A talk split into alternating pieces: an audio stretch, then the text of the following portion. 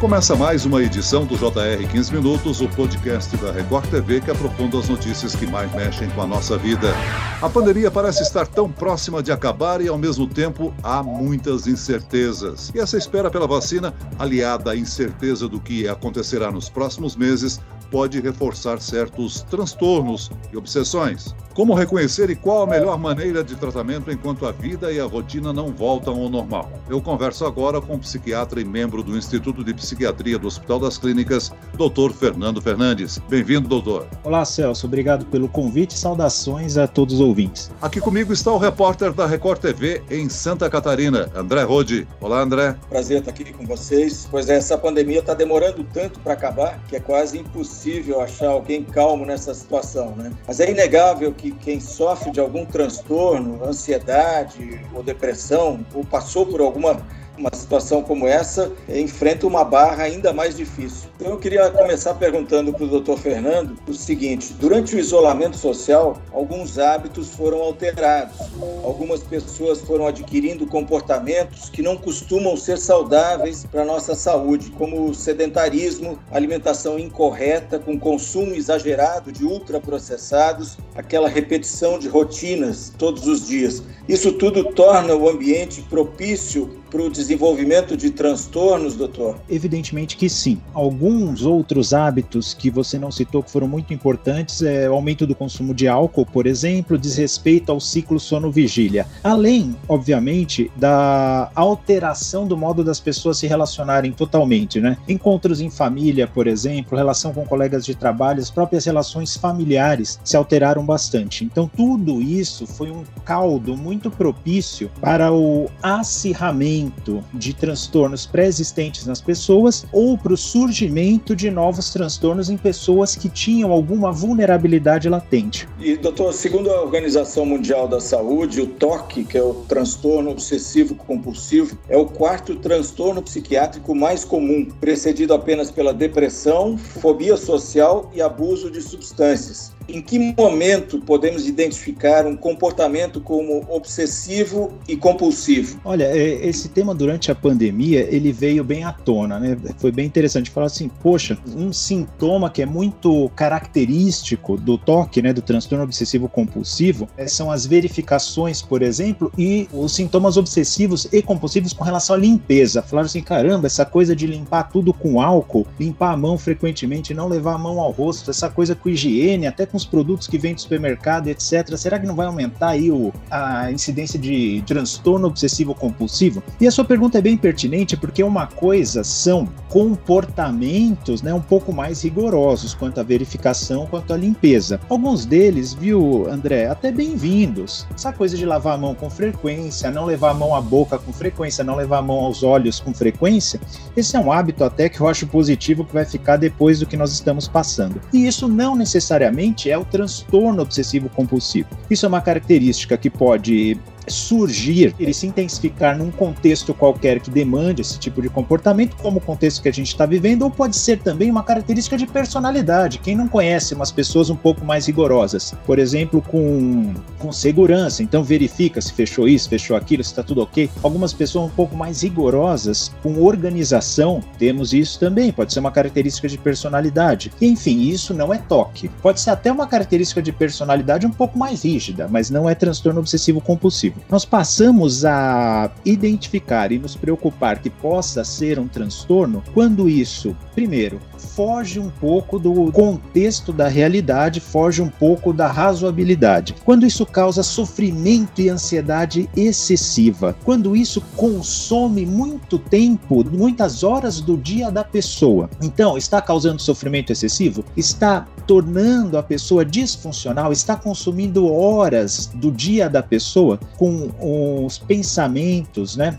É, obsessivos ou com os rituais compulsivos, aí nós pensamos que isso possa ser um transtorno passível de tratamento medicamentoso e psicoterápico. Doutor, quais são os tipos mais comuns do transtorno obsessivo compulsivo? Olha, os dois que eu citei são bastante comuns, né? Preocupações a respeito de limpeza, os sintomas de verificação são bastante importantes também. Aquela pessoa se verificou se o gás está mesmo fechado na, na cozinha, se a porta está mesmo fechada, se o carro está mesmo fechado. Tá dessas verificações, os de simetria e organização são também bastante comuns. E há também aqueles que são típicos, Celso, do pensamento, com a prevalência de obsessões. E aí há compulsões de vários tipos, né? Por exemplo, as sexuais são bastante comuns, mas aí vai de pessoa para pessoa. Mas eu diria que os mais comuns, os mais evidentes, fáceis de reconhecer são esses de simetria e organização, limpeza e verificação. Doutor, de que maneira a, a pandemia pode agravar alguns desses transtornos? Olha,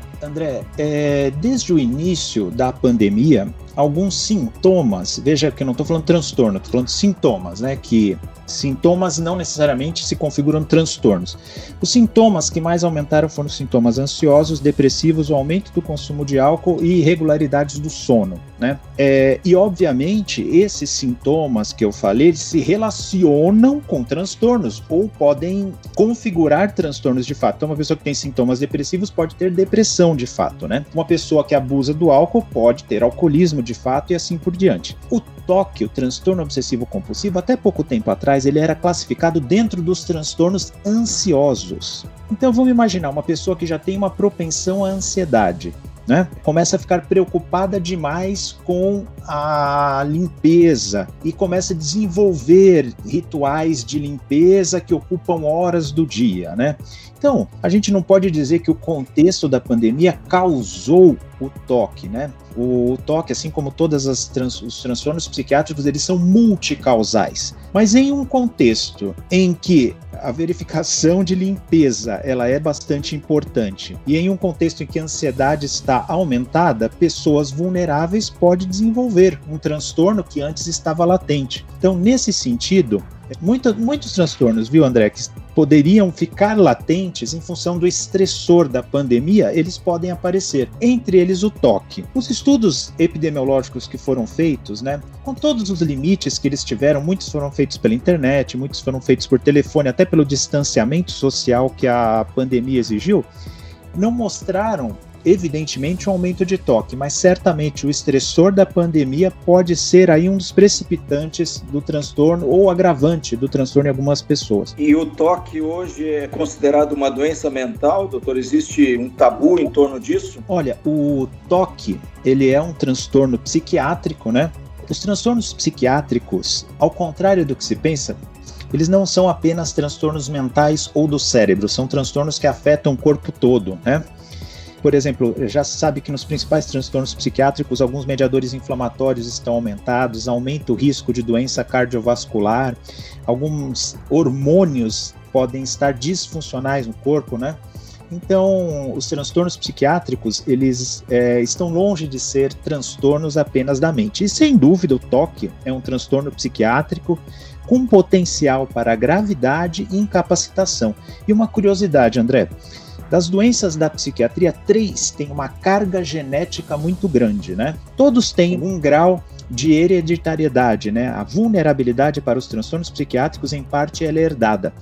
E em três transtornos isso é mais marcante, que é o transtorno bipolar, a esquizofrenia e o terceiro deles é o toque. Doutor Fernando, todos nós temos algum tipo de mania, seja ela pequena ou grande, que é consideravelmente aceita pelas pessoas dependendo da mania, até vira piada ou brincadeira entre amigos. Agora, é preciso fazer um monitoramento de como estão os nossos pensamentos e comportamentos. Quando eu desconfio que uma mania minha pode ser mais recorrente do que deveria, que tipo de ajuda eu devo buscar? Perfeito, Sr. Celso. Olha, é, se essa mania, se esse pensamento está te causando sofrimento excessivo, está tomando muitas horas do teu dia, ou está alterando a sua funcionalidade, por exemplo, de tanto verificar uma coisa você não consegue entregar no teu trabalho, é, de tanto se limpar, por exemplo, você já está tanto lavar as mãos, você já está com as mãos feridas. Enfim, se você notar qualquer grau de prejuízo, tem que buscar ajuda. Aí o médico psiquiatra vai ser a pessoa a, habilitada a diagnosticar e propor o tratamento, né? É, doutor, seria bom a gente falar um pouco para as pessoas que nos ouvem como é que é o tratamento para essa questão. É muito difícil, é longo? Todo caso precisa de medicamento ou pode ser resolvido com terapia? É, os dois tratamentos principais para o toque é o tratamento medicamentoso e o tratamento psicoterápico, né? Em casos leves de curta duração, o tratamento psicoterápico pode ser efetivo Mas invariavelmente os casos que procuram ajuda, André, eles já são casos moderados a grave que vêm de longa, uma longa duração. Como o senhor Celso falou, muitas vezes é encarado como uma mania e aquele sintoma vai aumentando e a pessoa muitas vezes esconde. É, Para si mesma ela se engana que aquilo lá é normal, esconde das outras pessoas quando já adquire uma característica um pouco mais proeminente, né? Então, quando acaba buscando ajuda, normalmente já são casos moderados a graves e de longa duração. E aí o tratamento medicamentoso é imperativo.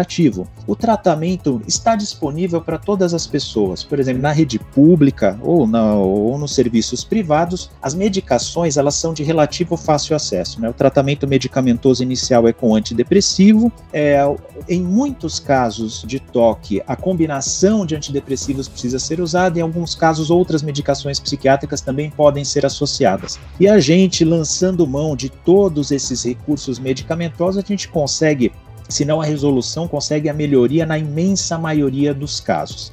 Associado ao tratamento medicamentoso, a psicoterapia, principalmente a terapia cognitiva e principalmente na forma comportamental, né, ela pode ser bastante útil é, na redução dos sintomas e na retomada da funcionalidade da pessoa. Doutor, qual grupo ou faixa etária tem sido mais afetado agora durante a pandemia, hein? Todas as faixas etárias são afetadas, né? Falando brevemente, que já é um assunto que já foi muito discutido, mas as crianças com relação à rotina escolar, por exemplo, né? Os pais no home office, convivendo com as crianças, tendo que um verdadeiro equilíbrio de pratos, né? Cuidar das crianças, ajudar na, na tarefa escolar e fazer as suas tarefas no seu, no seu ofício, no seu, na sua ocupação no trabalho. E os idosos que muitas vezes foram privados de um convívio mais intenso a, e íntimo com a família. Todas as faixas etárias foram bastante, bastante afetadas, né? O toque em geral, né? Acaba pegando pessoas mais na, na faixa adulta, mas tem também o toque nas crianças, né? Então, senhor Celso, todas as faixas etárias foram, mais, foram afetadas né, pela pandemia com relação aos, à psicopatologia psiquiátrica. No caso do toque, aí, mais é, final da adolescência e adultos jovens. Agora, enquanto a ansiedade para o fim da pandemia não acaba e ainda nós temos aí meses incertos pela frente, certas práticas para conservar o bem-estar podem ser aplicadas, não é mesmo? O que, é que nós podemos passar para os nossos ouvintes, hein? Olha, senhor Celso, práticas que não seriam para a pandemia, mas seriam para a vida. Que na pandemia, eu creio que as pessoas tiveram que ter uma atenção especial e um, vamos dizer assim, um grau de esforço e disciplina um pouco maior para manter. O que? Respeito ao ciclo sono-vigília, manter atividade física, no mínimo aí três vezes por semana, um manejo de estresse adequado, alimentação adequada dentro de uma rotina saudável, né? Ter horas determinadas para fazer as alimentações de forma balanceada. Aí o senhor pode me dizer, doutor, mas isso são recomendações de vida, são recomendações que para qualquer momento, sim, e que foram muito difíceis, especialmente de serem mantidas durante a pandemia. E eu complementaria, senhor Celso, e isso tem tudo a ver com o que nós estamos falando, porque o toque é sempre carregado de muita ansiedade. Assim, a preocupação com coisas que não estão no nosso controle, que não estão ao nosso alcance, é o principal componente da ansiedade. Porque o que é a ansiedade? A ansiedade é, diante de uma ameaça real ou potencial, nós sentirmos a impotência. E preocupar-nos com coisas que não estão ao nosso alcance é um convite para a ansiedade. E o que eu tenho falado nas minhas entrevistas para os meus pacientes, para todo mundo que eu tenho alcance, é assim: não foque naquilo que está fora do teu controle. Vamos nos preocupar e sempre, sempre há muita coisa no nosso controle. Então, vamos fazer a nossa higiene na medida do necessário, nem mais nem menos. Na medida em que podemos, vamos nos distanciar. Não podendo nos distanciar, vamos tomar as medidas adequadas, cuidando de si, cuidando dos familiares e das pessoas que estão ao nosso alcance. Então, o foco, Sr. Celso, sempre tem que ser: cuide do que está ao seu alcance. Já é muita coisa e já é difícil. Preocupar com o que está fora do alcance é um convite para ansiedade. Muito bem, nós chegamos ao fim desta edição do 15 Minutos. Eu agradeço a participação e as informações do psiquiatra e membro do Instituto de Psiquiatria do Hospital das Clínicas, doutor Fernando Fernandes. Obrigado, doutor. Muito obrigado pela oportunidade. E agradeço também a presença do repórter da Record TV, André Rode. André. Eu que agradeço, Celso. Obrigado pelo convite e obrigado ao doutor Fernando Fernandes pelas informações e pela atenção aqui conosco. Esse podcast contou com a produção de Homero Augusto e dos estagiários David Bezerra e Larissa Silva. Sonoplastia de Marcos Vinícius. Coordenação de conteúdo, Camila Moraes, Edivaldo Nunes e Deni Almeida. Direção editorial, Tiago Contreira. Vice-presidente de jornalismo, Antônio Guerreiro. E eu, Celso Freitas, aguardo no próximo episódio. Até lá!